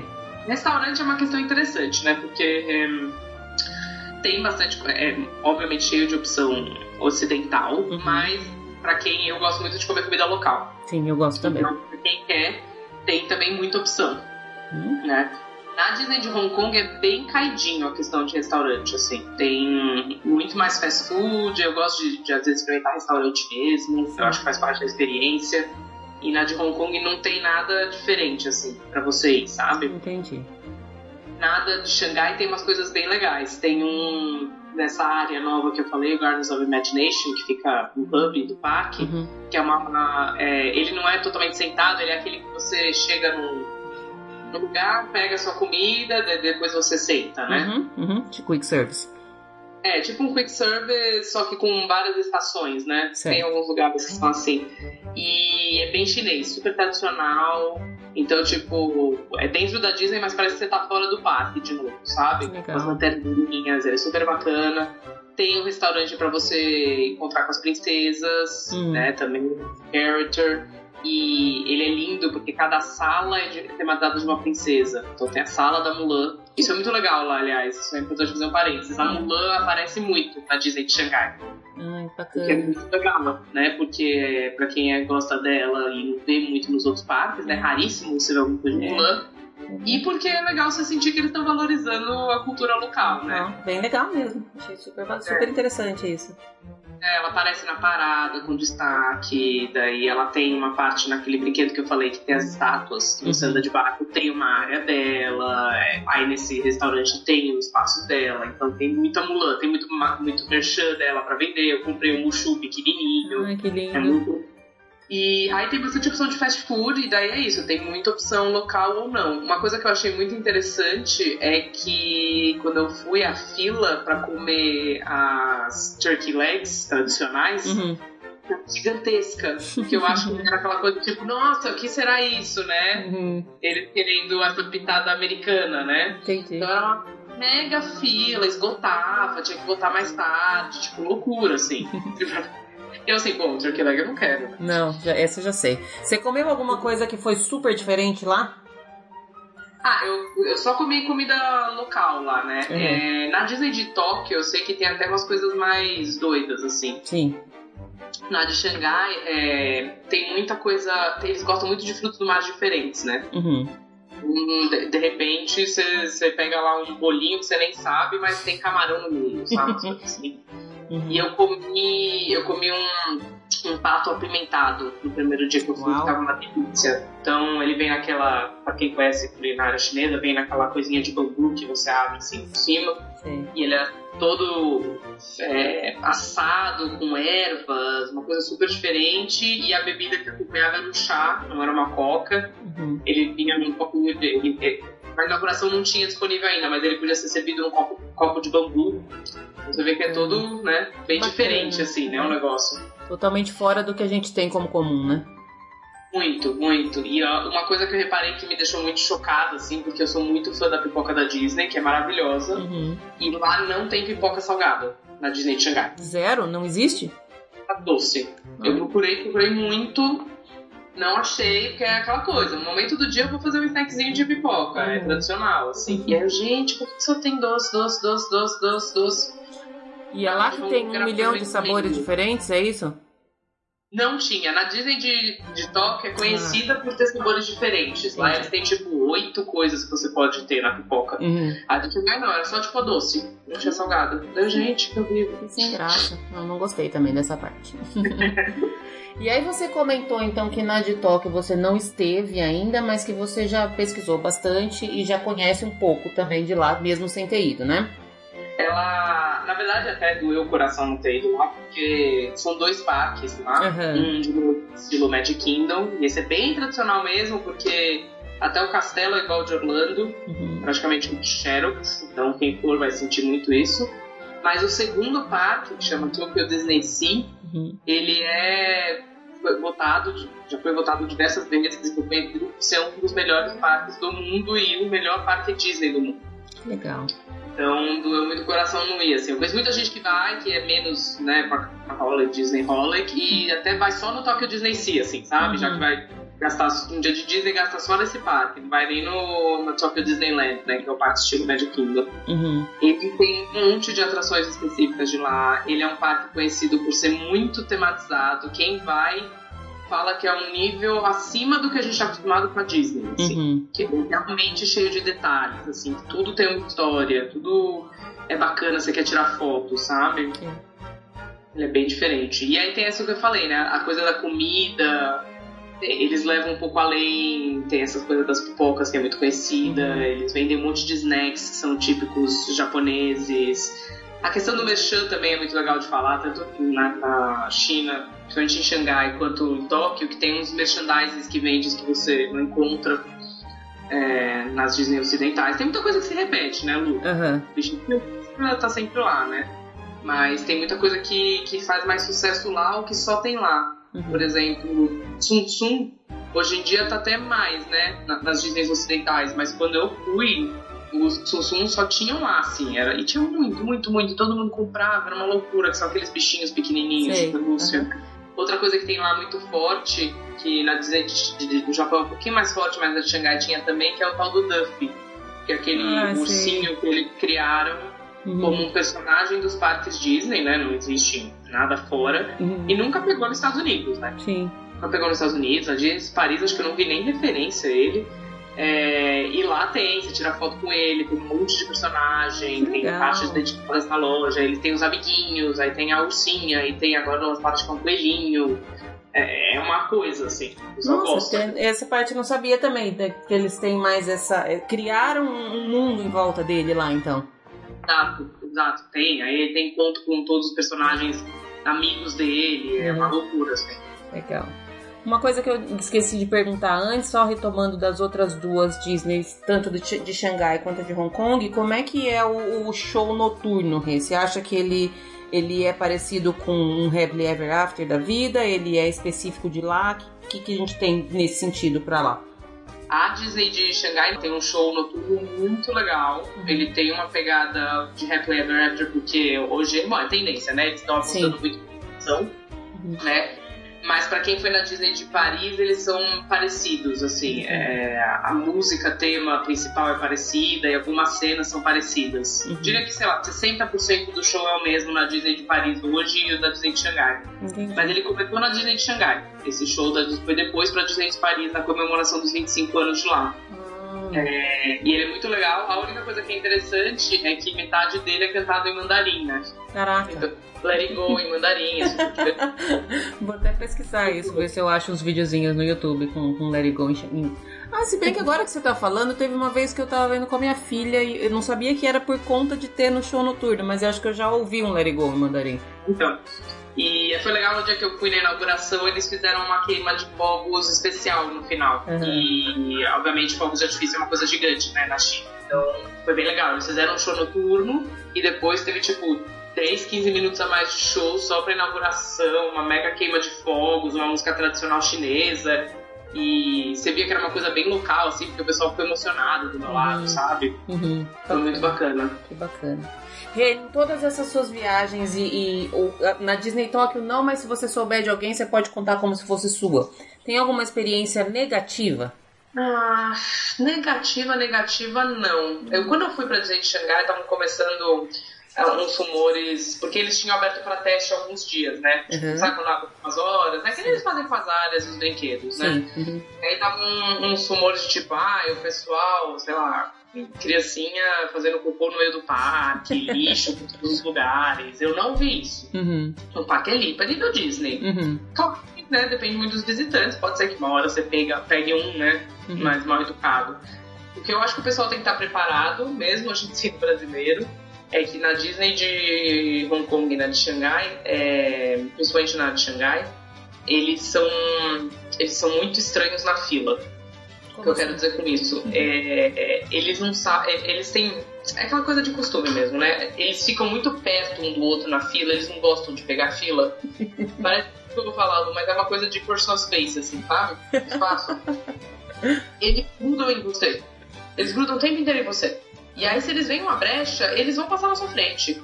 E não é uma coisa nem de furar fila, é, é, o jeito que eles são, assim. Eles meio não, não usam fila. É, é, eles, você vai nos lugares, eles têm tipo uns bolos de pessoa, elas estão enfileiradas, sabe? Então eles acham que meio, esse é o normal, assim, sabe? Então é uma coisa muito estranha. Nos primeiros dias de viagem mesmo, assim, nem lá dentro. Uhum. Você sente uma pessoa grudada em você e aí você já, tipo, meu Deus, tô tentando roubar minha mochila, uhum. não é possível. Você olha, não, é uma senhorinha assim, só que ela, tipo, não tem espaço pessoal. Ele gruda assim em você. Acho que é porque tem muita gente. É, tem que ocupar menos espaço, né? É cultura, gente. Sim. A cultura ainda tem uma coisa, assim. E na Disney de Hong Kong acontece isso também. É... Tem muito indiano na, na Disney de Hong Kong. Não sei porquê, assim. É, acho que é um lugar bom para eles viajarem. Imagino que tem bastante voo. E eles também têm esse problema, sabe? De uhum. ficar meio pertão. De tipo, qualquer coisa tenta passar na frente, qualquer coisa tá ali, não sabe fazer fila direito. Então isso é uma coisa que você tem muita paciência. Assim. Eu não cheguei a ter problema, uhum. mas quase, sabe? Uhum. É, você só não entra e começa a discutir, você fala, bom, eu vou começar a falar inglês, a pessoa não vai falar inglês, não vou ter a casa aqui, tô sozinha, tá? Essa é uma dica que para mim serve muito, porque eu, eu não gosto de pessoas muito perto de mim e eu sou do tipo que vai lá e bate boca, sabe? Eu não gosto, eu, eu, eu tenho meu espaço, não, não fica aqui, aqui é meu. Então eu preciso, eu preciso já ter mais atenção nesse ponto aí, ó. É, eu também gosto já de dar, ô, oh, para, né? Dar uma batida de boca lá, foi um exercício de paciência um pouco assim. Você tá com deles, 99% Sim. das pessoas são daquele jeito. Uhum. É um exercício de entender que você tá em outra cultura, uhum. sabe? E na Disney do Japão já não tem tanto esse problema. O que eu sei que o pessoal reclama muito de lá é que lá é lotado. É, lotado. Isso eu já ouvi falar todos também. Os dias do ano, todos os dias do ano eles chegam, tipo, o parque abre às 9, 8 horas da manhã tem uma fila gigantesca pra você entrar no parque. Uhum. É, Fast acaba pra ontem. Você, tipo, literalmente tem que escolher assim, putz, eu quero dois Fast hoje, eu vou escolher a dedo aqui, uhum. porque eu tenho que garantir eles. Porque se piscar, acabou. O Toy Story Mania deles lá, piscou, acabou. Entendi. O pessoal reclama muito disso. Tem, é uma, é, você tem que estar muito organizadinho, você tem que ir na ponta do lápis, assim, pra ir na Disney de Tóquio, senão você não vai conseguir fazer ela bem. É, isso eu já tinha ouvido. Eu escutei uma vez um relato de uma família que foi e eles precisa, eles queriam, a, a intenção era conhecer todas as rides. E eles precisaram de sete dias para fazer. É, imagino, deve ser mesmo. Então, falaram isso que... Mas olha, acha dinheiro, acha dinheiro. É, né? Eles estavam sendo patrocinados para fazer, não sei se era um blog, alguma coisa. Falei, ah, meu, meu, meu, minha meta de vida é essa, alguém que me patrocine para fazer todas as atrações. Não, e lá ainda, mas é bem isso mesmo. Você vê, aí são dois parques. Uhum. Você precisa de três dias para fazer com calma, assim. Porque com dois parques e essa multidão de gente, se você não fizer pelo menos três dias, você não vai fazer tudo. Fato. E mesmo Tem se muito... tiver frio, se tiver calor, eles não estão nem aí, né? Tá sempre lotado, independente de qualquer, qualquer intempérie que tenha, né? Sempre lotado, lá é mais frio, né? Uhum. Tem inverno mesmo e eles estão lá. E eles chegam cedo. Bom, fica a dica aí, então. Plane... Eu sempre falo que planejamento é chave de qualquer viagem Disney, mas para essa de Tóquio, então tem que fazer um planejamento ao quadrado aí. Super. É, é o que eu falei, cada uma tem, tem sua especificidade, né? Uhum. De Xangai, por conta de um perrenguinho ou outro para chegar, para se acostumar. Uhum. A de Hong Kong por causa de grana. Uhum. E a de grana e porque é lotada. Então as três te demandam um pouquinho mais, assim. E vai ter menos informação online, uhum. né? Uhum. Hum, é, é, essa dificuldade. Você achou que nas, na, nos parques que você visitou, os cast members têm essa, essa pegada de serem tão atenciosos como eles têm, principalmente em Orlando? Eu acho que sim, no geral sim. É, eu diria que a Disney da Califórnia é melhor que a de Orlando, pra mim, na minha opinião. Você acha? Eu já ouvi o contrário. É, eu, eu acho que a de Orlando perdeu um pouquinho, assim, ó, tipo 2% nos uhum. últimos anos. Uhum. É uma coisa muito pessoal minha. É, o que eu sinto assim, e não precisa nem pra Ásia, da de Paris já, talvez, se você for muito específico, talvez você vá achar uma outra coisinha, mas é muito de leve. Uhum. O serviço é incomparável. Eu já fui muito em parques pelo mundo sem ser Disney. Eu fui num outro em Hong Kong, por exemplo. Não dá pra comparar o serviço. Né? A Disney ainda é excelência. Uhum. Mas para uma pessoa muito fã, talvez ela vá perceber: ah, mas isso aqui talvez eu não veria lá nos Estados Unidos, uhum. talvez essa coisinha aqui eu não veria nos Estados Unidos, sabe? Coisinhas menores, assim. Mas no geral é Disney. Entendi.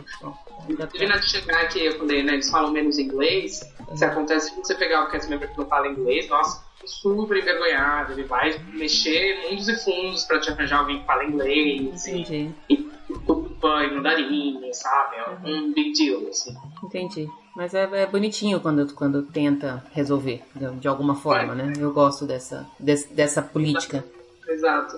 E você, o que, que você tem de, de memória marcante, tanto em Xangai quanto em Hong Kong? Algum momento, alguma ride, alguma. Qual, quando você pensa nessas duas viagens suas, o que, que te traz mais memória boa?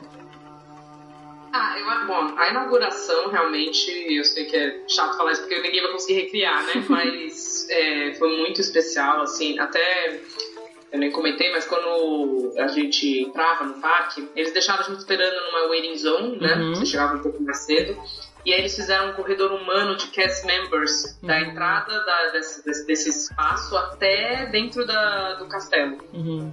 Eu vi então, no, no seu vídeo isso. Parece ser super emocionante, né? É muito, muito emocionante. E eu, por coincidência, assim, o momento já era muito emocionante. E eu, por coincidência, nessa hora, eu encontrei um gerente meu de quando eu trabalhava no Splash Mountain, que estava trabalhando lá pra inauguração. Que legal! E ele é tipo 10 anos, assim. E então foi muito emocionante. Daí eu continuei andando, ainda emocionada, e aí tava o Bob Iger lá, ah. que é o CEO da Disney, tava ali aqui na minha frente.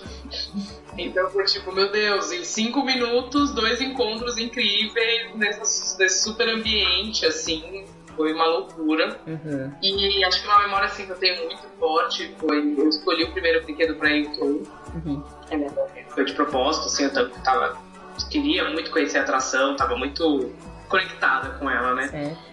E aí a hora que eu vi o prédio, o prédio do, da Ride é maravilhoso, tudo neon, azul. E aí quando você saía, eles te davam um certificado de que você tinha sido uma das primeiras pessoas do mundo a andar na atração. Ai, que máximo! Guardei, assim, foi todo um momento muito especial, sabe? Foi tipo lágrima mesmo rolando, assim, chorei, não tenho vergonha de falar. E, e é muito legal porque quando você vai muito é, é, pra Disney, você não chega a perder emoção, mas você perde algumas coisas, né? Sim. Da primeira vez ali, né? Sim, com certeza. Fui pequena. Então, a mesma Disney de Hong Kong, assim, é tão legal você a primeira vez numa Disney. É, é tão bom esse sentimento. E fazia tanto tempo que eu não sentia ele. né? Eu, tipo, nossa, como é gostoso. Eu tô tipo num parque novo da Disney, sabe? Até da Hong Kong, que era menorzinho e tal. É, tipo, é gostosa aquela sensação de você estar tá lá a primeira vez, sabe? Uhum. É, e, e, ter essa primeira vez, sendo a primeira vez de todo mundo, deve ser realmente bem especial, né? Que eu falei. Na hora que eles deram esse certificado, eu achei que eu ia morrer, assim. Valeu a vida, né? Valeu. O que, que você tem de programação para próxima viagem, Rê? Próxima viagem Disney, tem alguma já no radar por aí? Tenho, já tenho, né? Porque a gente é tudo louco. Não dá pra ficar sem, né? Não tem como. Vai ser... Não, vai ser muito especial essa, na verdade, porque eu vou agora mês que vem, em junho, uhum. pra Disney Paris, de novo. É... E eu vou levar meus sobrinhos pela primeira vez. Ah, então vai legal. ser. Qual a idade deles? Gosta dessa coisa de levar a criança pela primeira vez. Eles até não conseguimos levar eles antes, eles já estão um pouquinho mais velhos, estão com 8 e 6. Uhum. Mas a gente já tá por lá e a gente fez as contas. Hoje em dia a Disney de Orlando tá meio cara, né? Tá. Pra você ir com um dólar. Uhum. E aí você fala, ah, dois parques da Disney de Paris, eles vão ter a mesma sensação. Uhum. A Disney de Paris tá ótima, com toda reformada, reformulada por 25 anos. Eu falei, olha, acho que a gente vai matar bem e vai gastar metade. Sim. estamos bem animados, assim, vai a família toda, meus pais vão fazer 70 anos e quiseram fazer isso com a, com a família toda, vai ser bem legal. Que gostoso, então, mês que vem já, tá pertinho. Mês que vem, né? Daqui quase exatamente um mês, é tipo dia 20 e pouquinhos que a gente vai estar lá na Disney. Que gostoso. É até muito ter paciência de não fazer muito porque eu não vou em grupo. eu vou tanto sozinha ou com meu marido, que é uma ótima companhia, também é parcarola, que respeita, fazendo meus vídeos, me ajuda, grava stories. Agora eu vou estar lá em 10 pessoas, eu preciso voltar nesse modo, sabe? Eu, eu também tô, eu tô bem off desse modo, é porque é aquilo que eu falei, eu sou eu, eu, eu admito assim, sem vergonha, eu sou bem chata. Eu gosto das coisas do meu jeito, eu gosto de fazer as coisas no meu tempo. E aqui em casa sou só eu e minha filha, então com ela eu consigo organizar, porque querendo ou não, ela acaba que não, não tem muita vez, ela vai fazer o que eu quiser fazer. Mas tem que, tem que ter outro mindset para ir com, com mais gente, né? Mesmo sendo família, mesmo sendo pessoas super queridas, tem que estar tá preparada pro, pro que vem por aí, né? Eu até nem recomendo, assim, eu falo pro pessoal, tipo, você fazer direito e curtir bem o parque, é melhor em grupo menor, assim. Uhum. Esse é um caso extrema parte e tal, e eu felizmente conheço já bem o parque, então não dá pra me dar o luxo de ir por eles, assim, né? Uhum. Mas é um outro mindset mesmo, porque eu também sou bem assim. Então, até quando eu levo amigo, às vezes, levei um casal de amigos pra última vez pra de Paris, no retrasado, e, e, aí eles, ah, não, pode fazer o que você quiser, é ótimo. a gente se encontra tal hora em tal lugar, né? Exato. É, nós estamos com mais de uma hora já de gravação, fluiu super bem, eu adorei. Eu tenho certeza que tem mais uma, um monte de outras coisas que a gente poderia ter falado, mas não ia caber aqui. Eu já vou deixar aqui o convite para você, para gente gravar de novo sobre a Sociedade dos Aventureiros, como você falou, é um tema super legal e que pouquíssima gente tem conhecimento dele. Antes da gente fechar, eu queria que você desse uma dica para quem vai pela primeira vez para as Disneys da Ásia. Pode escolher uma dica que você considere especial para cada uma delas. Hum, nossa, vamos lá. Uh, uma dica para Disney. A Disney de Hong Kong, é, eu diria que hum, tem, foca nas atrações exclusivas. Uhum. É, o parque é pequeno, não tem muita coisa pra fazer, né? É vazio, mas eu realmente focaria depois que eu fui abrir é, as atrações de Marvel também lá. Então foca nisso, que você não vai dar errado, vai valer muito a pena a sua visita. Uhum. É, a Disney de Xangai, eu recomendaria ir com, com paciência para caminhar bastante, assim. Uhum. É, vai com, mais do que nunca vai com tênis confortável. Ela é grande, ela não tem trem, ela não tem nada que te ajude a locomover melhor. Uhum. Então, eu diria isso com certeza. E, no geral, o que eu diria é, na das duas, vá com a cabeça aberta. Uhum. É, nós somos o visitante. Nós somos os diferentes. Não tem nada de errado ou certo no que eles fazem na Ásia e a gente faz aqui, sabe? Uhum. O Ocidente não é o certo e o Oriente errado. Sim. Então não vá com a cabeça aberta. Entenda que você está em outro lugar, sabe? Acho que isso vai te ajudar muito para tudo. É, acho que essa dica serve não só para Disney, né? Para quem vai para qualquer lugar que difere um pouco do, do, nosso, né? Exato. Eu adorei. Você acha que faltou falar mais algum ponto? Adorei mesmo. Estou impressionada com um monte de informações que eu não tinha. Eu falei que eu tinha pouquíssima informação. Acho que agora já estou me sentindo um pouquinho mais por dentro. Já estou cogitando a visitar todos esses, esses parques que são completamente diferentes do que é o que eu tenho na, na minha vivência. Mas eu achei super bacana. Você acha que faltou a gente passar por algum ponto? Acho que no geral é isso. Acho que depois se o pessoal sentiu gostinho, dá pra falar muito tempo aqui. Tem muita atração ainda bacana, principalmente na de Xangai. É, o, que, o que eu diria mesmo é assim: não saiam do preconceito da China. Xangai, eu me considero uma pessoa muito viajada e Xangai é uma das minhas top 5 cidades do mundo. Assim. Que legal. Faz uma semana, faz a Disney com calma, faz a cidade com calma vocês não vão se arrepender, assim. Podem colocar na lista das próximas viagens e depois vem falar comigo, assim. Legal. Realmente é incrível. Legal. Vou deixar tanto no, no post do episódio quanto nos posts de divulgação todos os seus contatos. Imagino que você não tenha nenhum problema das pessoas entrarem em contato com você, fazer pergunta e tudo mais, certo? Eu adoro, estamos aí pra isso. Parkola que existe pra isso. Legal. Deixa todos os seus. aonde te achar, Rê. É o bom que a gente está mais ativo hoje em dia, o, o Parkaholic eu tenho, é, tenho blog, né? infelizmente estou com menos tempo de atualizar ele, mas o YouTube, Instagram, estou sempre por lá. Uhum. É, tem bastante coisa, a Disney de Paris eu também falo bastante, eu morei um tempo na Europa, então consegui algumas vezes para lá, uhum. o pessoal procura bastante por isso. É, Instagram é real time. Fala comigo lá, manda um direct que a gente te ajuda. Não sintam medo de ir pra, pra uma Disney diferente. Aliás, aconselho, saiam de Orlando. um pouco. O mundo é muito maior que isso, né? Exato, e tem outros parques muito legais que eu falo lá também, então vamos conhecer outros lugares. Super obrigada pelo seu tempo, pela sua disponibilidade. Adorei falar com você, Rê. Muito obrigada. Gostei muito do seu projeto. Eu tava. Eu gosto muito de podcast pra caramba e tô, tô bem feliz que tem um agora dedicado a isso. Ah, que legal. Eu adoro podcast também. Acho que tem muito. As pessoas ainda têm pouco conhecimento de podcast aqui no Brasil. Então eu fico super feliz quando eu falo assim, ah, é a primeira vez que eu vou fazer, é a primeira vez que eu ouvi, eu fico super legal, super feliz de estar difundindo um pouco mais essa, essa mídia. Já deixo todos os convites todos para você voltar quando você quiser para falar do que você quiser. Oba, combinado, Lu. Um beijo. Obrigado, gente. Tchau, tchau.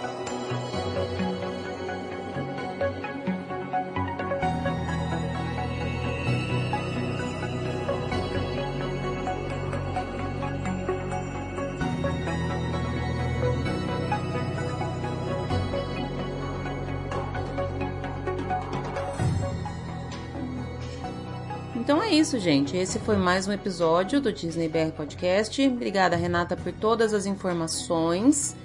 Já estou morrendo de vontade de conhecer todos esses parques que você falou. Vou deixar todos os seus contatos lá linkados no post do episódio.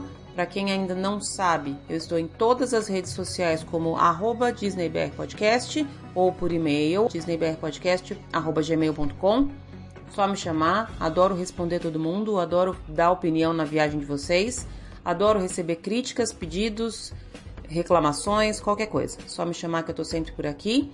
Uma ótima semana para vocês. Quarta-feira que vem tem mais. Beijo, tchau.